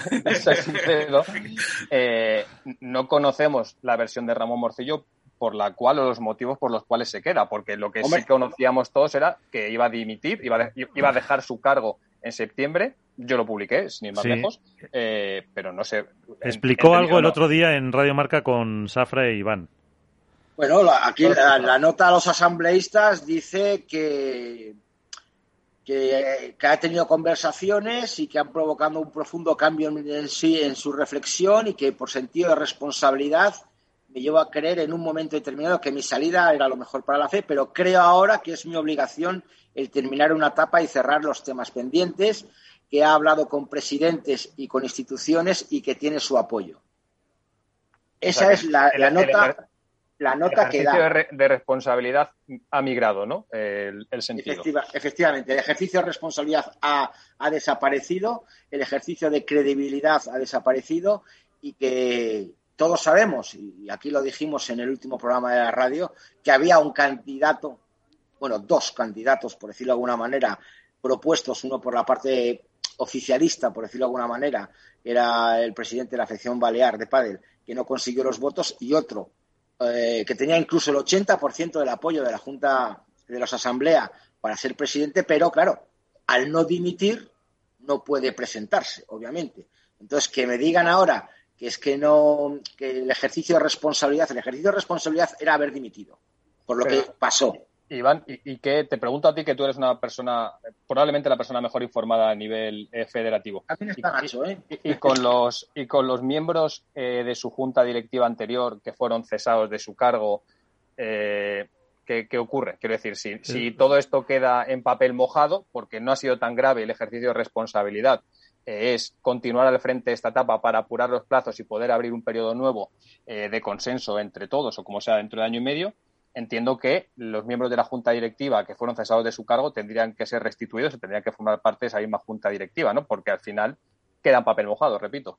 Eso es lo que yo digo. eso es lo que yo digo, porque si ahora resulta que no restituye a esos dos miembros de la junta directiva, Diego Gil y Pepe el de la Andaluza, eh, supuestamente. pero, Iván, no solo. No, vamos a ver. Eh, primero, él ha cesado a toda la junta directiva ya. Claro, claro, claro. Quiero decir, no, son Diego Gil y Pepe Pérez, es que ya no queda ningún directivo de los que empezaron con el presidente Morcillo esta, esta legislatura o este mandato. Eso primero.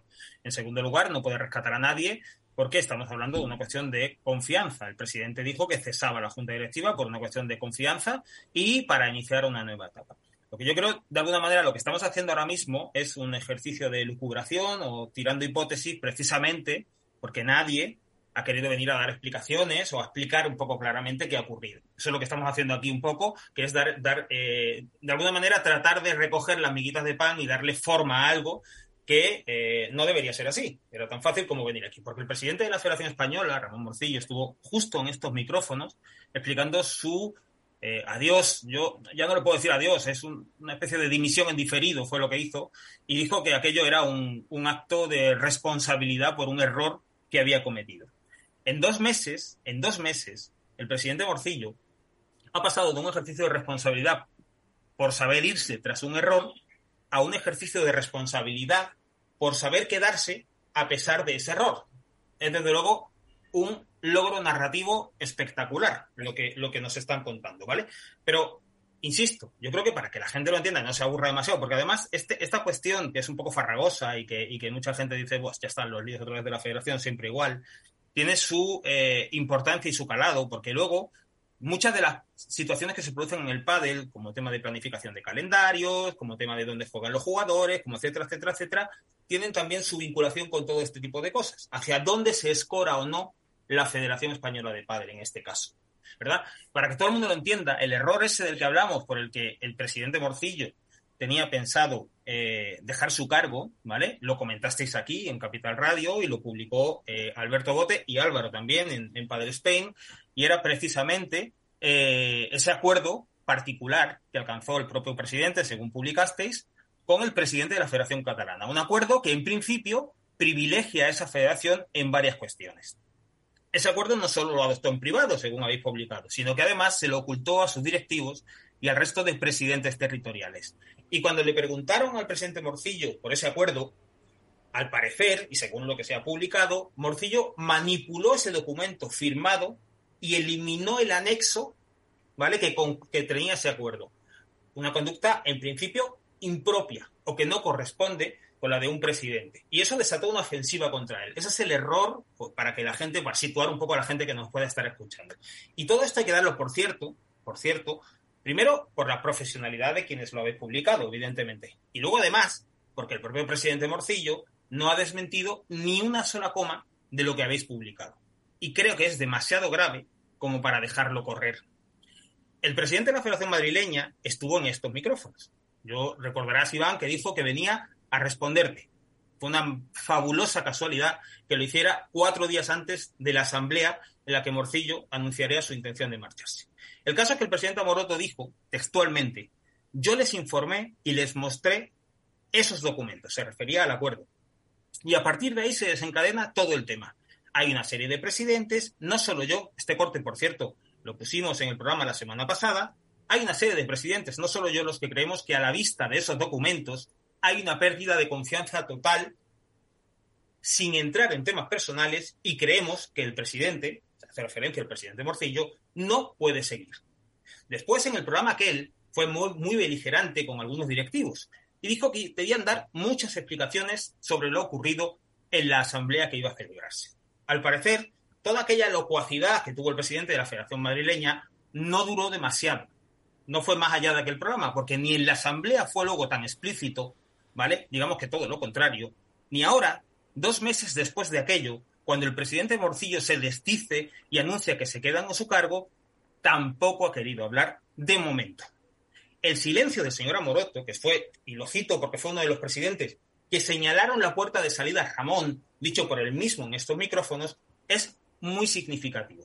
Y no estaría de más que a falta de las explicaciones del presidente de la Federación Española, ¿vale? Que por cierto, no ha tenido a bien ni siquiera ir a la asamblea a decirle a esos asambleístas a los que se dijo que se iba, volver a decirles a la cara que ahora se queda, ¿vale? Lo he hecho por carta, pero que no estaría de más que falta de explicaciones por parte del presidente Morcillo, el resto de presidentes, ¿vale? Quisieran explicar por qué antes Ramón Morcillo debía irse y ahora debe quedarse. Es decir, ¿qué ha cambiado para que ya no sea necesaria la marcha del presidente Morcillo. ¿Por qué? ¿O a cambio de qué ha pasado esto? Pero ya terminó. Deberían explicar además estos presidentes, ¿vale? ¿Qué ocurrirá con ese acuerdo subrepticio entre el presidente de la FEP y el presidente de la Federación Catalana? Porque ese acuerdo, en muchos aspectos, pone a la Federación Catalana por encima de otras federaciones territoriales en varias cuestiones. ¿Están conformes todos los presidentes con ese acuerdo? eso yo creo que merecemos saber un poco también esa posición. Y por último, me gustaría dejarlo un poco claro, porque yo creo que, como insisto, hubiera estado bien que el presidente Morcillo hubiera estado con nosotros hoy, hubiera estado bien, no ha podido estar o no ha querido estar, no sé, tendrá los motivos, pero hay que dejarlo claro. El único motivo por el que el presidente Morcillo da marcha atrás y decide quedarse es, evidentemente, porque se lo permiten quienes hace nada le empujaban a irse. O dicho de otra forma, no hay ningún ejercicio de responsabilidad. el presidente Morcillo se iba a marchar no por responsabilidad por el error, vamos a llamarlo error, que había cometido, sino por cómo los demás reaccionaron a ese error. Si ahora se queda, es porque los que consideraban aquello intolerable, ahora, por las razones que sean, no lo ven tan mal. Lo toleran. lo, que trasciende de todo esto al final es cuál es el crédito que tiene, eh, en este caso, el máximo dirigente de la Federación Española de Pádel para seguir un año y medio al frente del cargo, pero no solo él, sino cuál es el crédito que pueden, eh, bueno, pues ostentar el resto de federaciones que consienten que eh, esta situación se prolongue en el tiempo y que un acuerdo, como bien indica Nacho, privado, firmado por el máximo representante del pádel español con una federación territorial, pues se mantenga vigente, lo que supone un agravio comparativo para otras federaciones. Con lo cual, al final, volvemos a algo que pensábamos que era ya parte del pasado y que era una de las banderas que podía enarbolar la Junta Directiva y Ramón Morcillo a la cabeza, que es acabar con esa guerra de guerrillas en el que los intereses de según qué federaciones pues pongan a pongan bajo sus necesidades, caprichos eh, el pádel y no primen por el desarrollo y la evolución del deporte a nivel federativo, que hablamos de muchas cosas a nivel federativo, no solo hablamos del Campeonato de España o del Mundial, estamos hablando, como dice Nacho, de calendario, de pádel de menores, de competiciones que afectan eh, a muchos y muchos jugadores con licencias federativas y que en gran medida son el futuro de este deporte. Con lo cual, eh, más allá de que Ramón Morcillo se quede o no en el cargo, cosa que eh, creo que a todos a nivel particular nos da absolutamente igual, se trata del crédito que mantiene la institución, el máximo representante del padre español y todos aquellos y cada uno de ellos de los representantes de las federaciones territoriales. Y creo que eso provoca un gran perjuicio para el padre español. Y, no, y no solo lo que dices tú, Alberto, no ya el crédito de las territoriales, sino el propio crédito de la española. O sea, ahora mismo eh, la institución es una vergüenza como está, eh, lo que se ha hecho y lo que decía Nacho, o sea, es, ha sido tan rápida la pérdida de confianza como la recuperación de la misma. Es decir, ha sido un proceso express que ha durado eh, días o semanas o, lo que queramos decirlo y tan pronto todos querían, como Morcillo incluido, estar fuera y ahora todos quieren estar dentro. Es decir, no entiendo el doble rasero de medir que tienen, el cachondeo que se está tomando en el seno de organizar una federación nacional, que además recordemos que es una federación eh, nacional que es una de las principales en la federación internacional. Con lo cual, es decir, tiene, tiene una doble imagen que defender de puertas para adentro y de puertas para afuera. Bueno, Álvaro, o, por ejemplo, sin ir más lejos, ahora que recuerdas eso, a Ramón Morcillo no le vimos en la presentación de la prueba de Madrid de Premier Padel, sin ir más lejos. Ni nadie de la Federación Madrileña tampoco.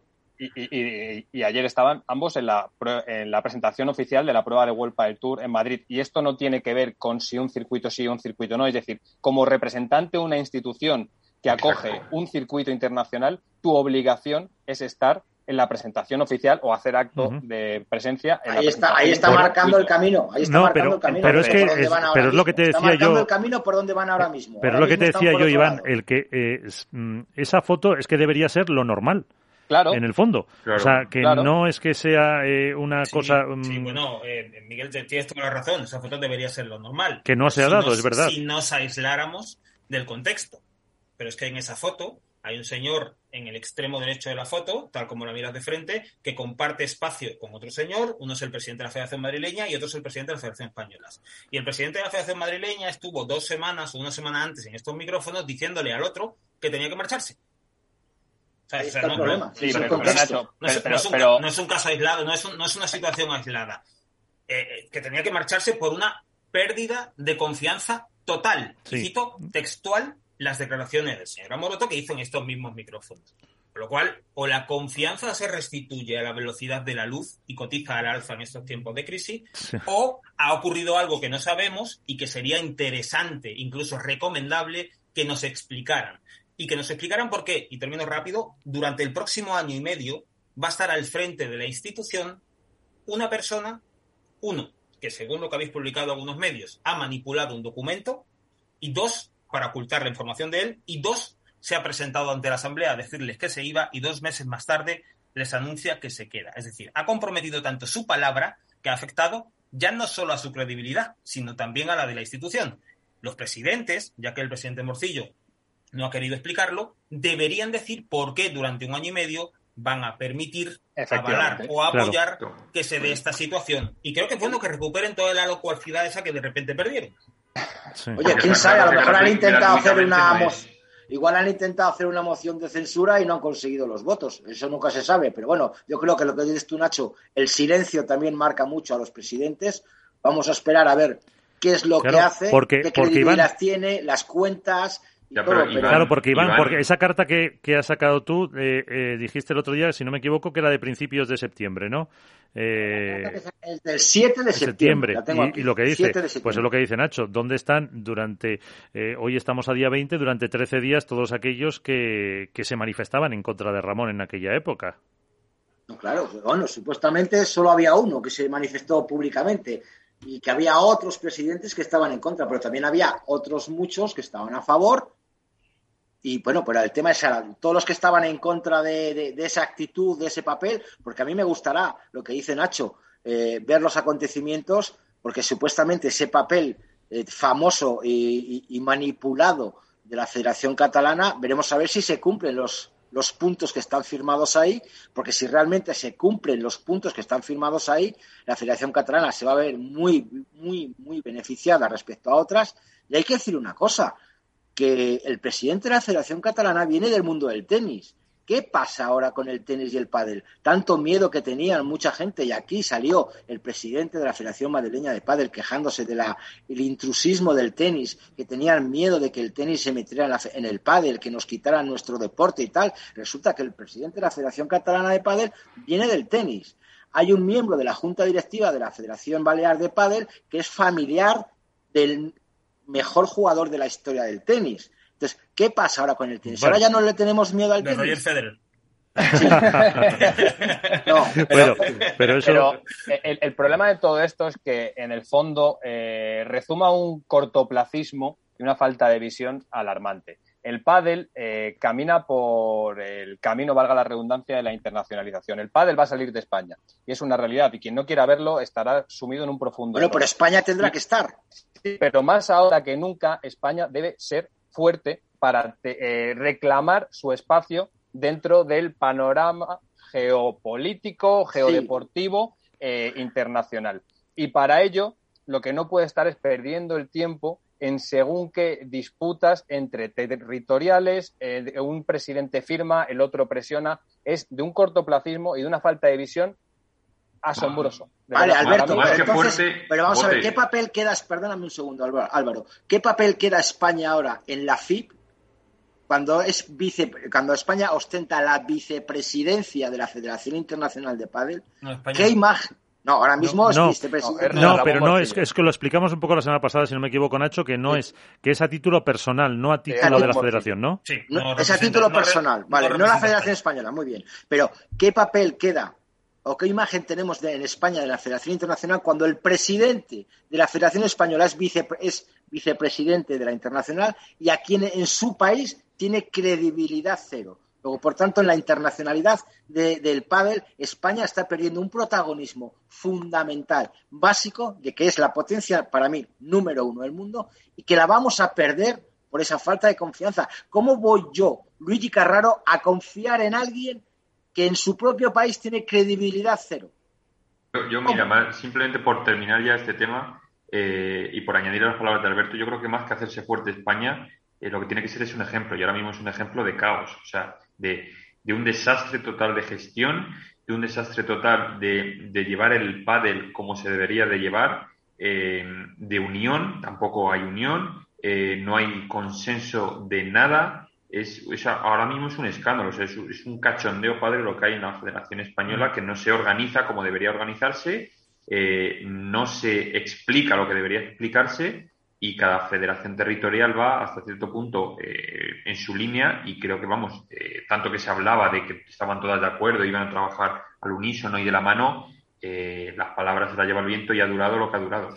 Yo creo que cuando, cuando la prioridad de uno es sobrevivir eh, la situación te hace tan vulnerable que es imposible marcar un rumbo fijo, estable y, de trabajo colectivo o una senda común para todos. Pero Cuando tú estás más enfocado en sobrevivir, es muy complicado. Pero eso es trampa, es trampa porque Ramón Morcillo contó con el beneplácito del mundo del pádel, contó con el beneplácito de los medios de comunicación a su llegada al cargo, porque veníamos de la etapa que veníamos con Alfredo Garbisu y se esperaba que fuera un punto rupturista con el pasado. Con lo cual, Morcillo ha contado, como digo, con el beneplácito de una gran parte del mundo del pádel para poder gestionar no, de otra digo forma. sobrevivir, sobrevivir me refiero ahora, cuando Sí, claro. ahora, ahora, cuando te han enseñado la puerta de salida, te han descubierto el acuerdo con Cataluña, han visto que el, el documento aquel, eh, no, el que presentaste no era el documento que había firmado, eh, cuando estás con un pie fuera y tu prioridad es sobrevivir, te haces demasiado vulnerable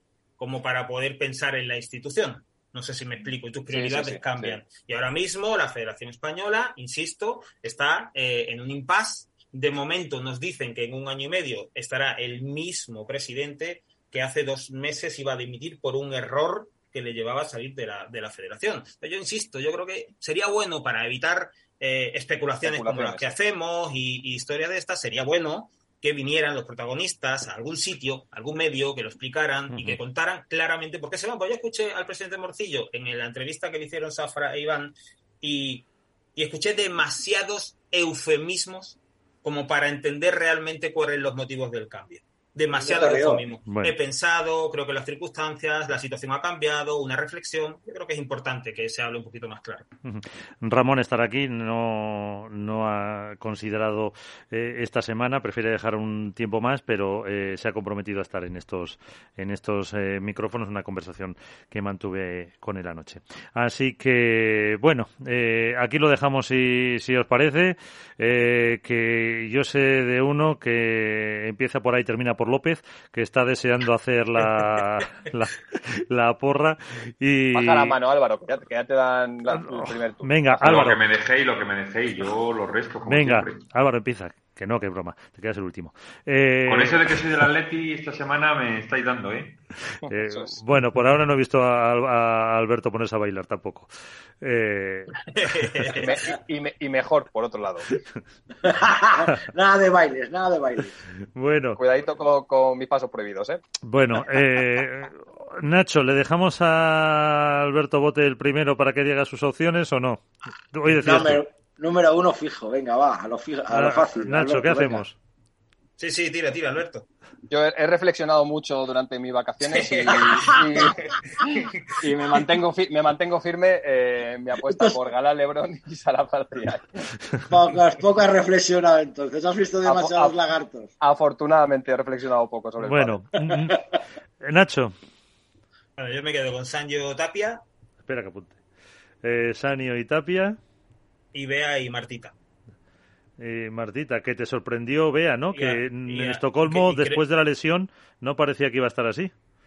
No, no, no, no. Bea es un, es un cañón. La malagueña es un cañón. Y tiene una capacidad de recuperación asombrosa.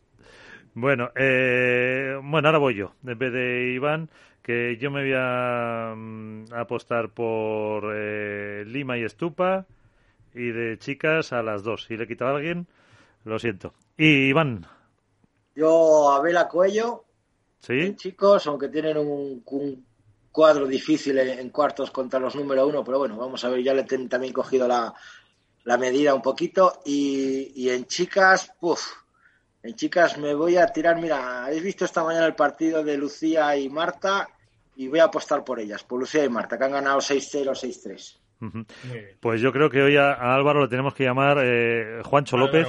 Álvaro, te por quedan los dos triples, de por los- y los que abren la caja Por, mágica. por eso digo. Tú desde, Bueno. desde el perímetro funcionas, Álvaro. Sí, sí, sí. Manita anotadora como Juancho. Bueno. Lorenzo Brown, venga. Bueno, ya que Nacho me ha quitado las chicas, pues voy a apostar por eh, Bárbara Las Heras Ibero Virseda, que. Bárbara juega en casa, Ibero prácticamente también. Y en chicos, eh, pues voy a apostar por Chingoto y Tello. Bueno, significativo que ninguno ha puesto la pareja número dos.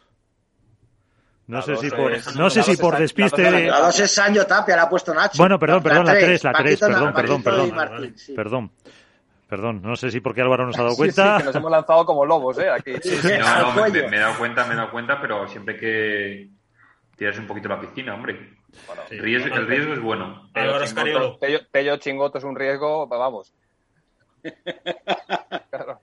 Que vendéis, vendéis unos pollinos a veces también que da gusto, ¿eh? Bueno. Eh, pues eh, entonces yo creo que lo dejamos aquí ya eh, con un programa que yo creo que ha estado bastante entretenido. Así que lo dicho, siempre, muchísimas gracias por estar con nosotros una semana más. Álvaro, Alberto, Iván y Nacho y hasta la próxima. Hasta la próxima, chicos. Hasta la semana que viene. compañeros. Un abrazo, compañeros. Un abrazo. abrazo grande. Adiós.